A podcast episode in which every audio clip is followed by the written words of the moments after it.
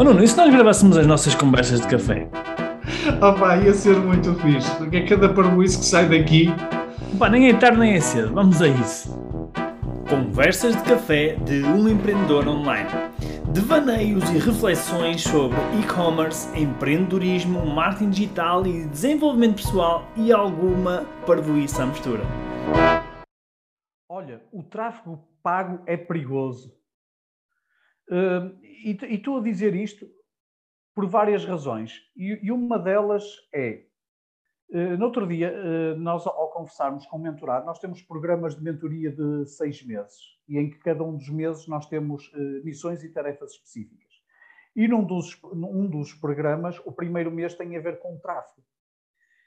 E o que aconteceu especificamente com essa pessoa é logo no primeiro mês, e sendo um mês de tráfego, ele começou logo a ter resultados muito interessantes.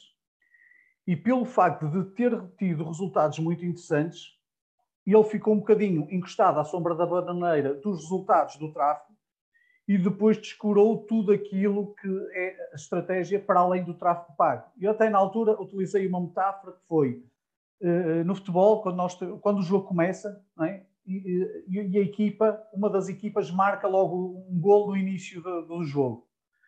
E depois passa o início do jogo a defender esse resultado.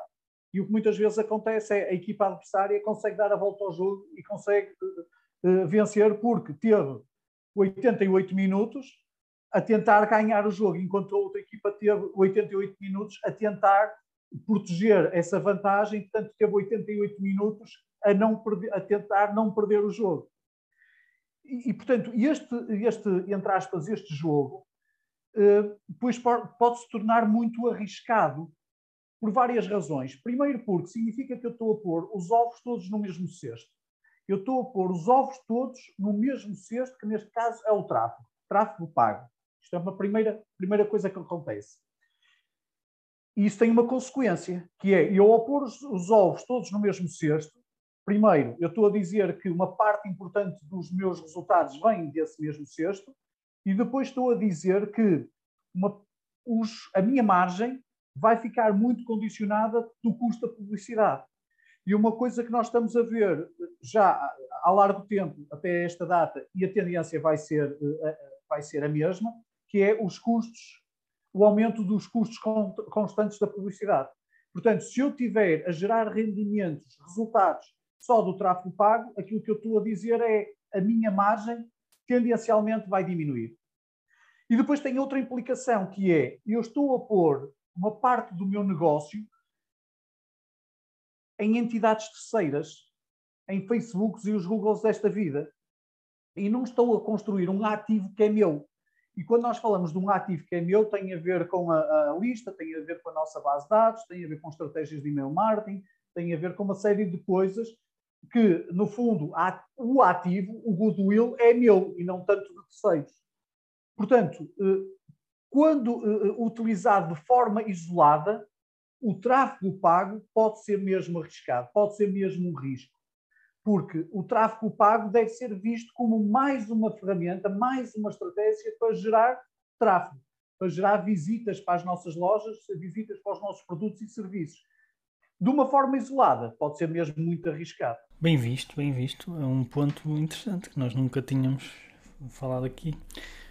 Bem, eu só posso concordar com o que estás a dizer. Uh, o que eu diria é que um, tudo que nós fazemos, não é? Uh, ações de marketing uh, nos nossos sites, nas nossas lojas, tem como objetivo vender. E o tráfego é uma das principais, uma das principais coisas, não é? no entanto, é só o início. Nós, quando fazemos tráfego, tráfego pago neste caso, um, temos como objetivo levar a pessoa até à nossa loja. Mas depois dela entrar na nossa loja, passa-se muita coisa, não é? Acontece muita coisa. A pessoa tem uma experiência dentro da, da nossa loja, dentro do nosso site. Ah, desde a forma como ela navega no site, não é?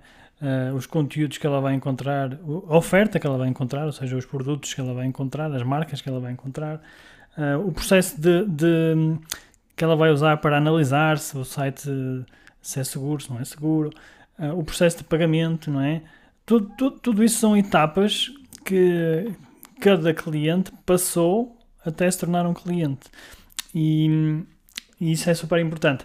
E além disso, além disso, há uma coisa também que é, que é fundamental, que é, e tu disseste e tocaste num ponto muito importante, que é, se, imagina que o Facebook desaparecia, ou imagina que o Google desaparecia, não é? Como é que o teu negócio iria funcionar? Uh, e, e, esta é uma resposta que nós devíamos saber.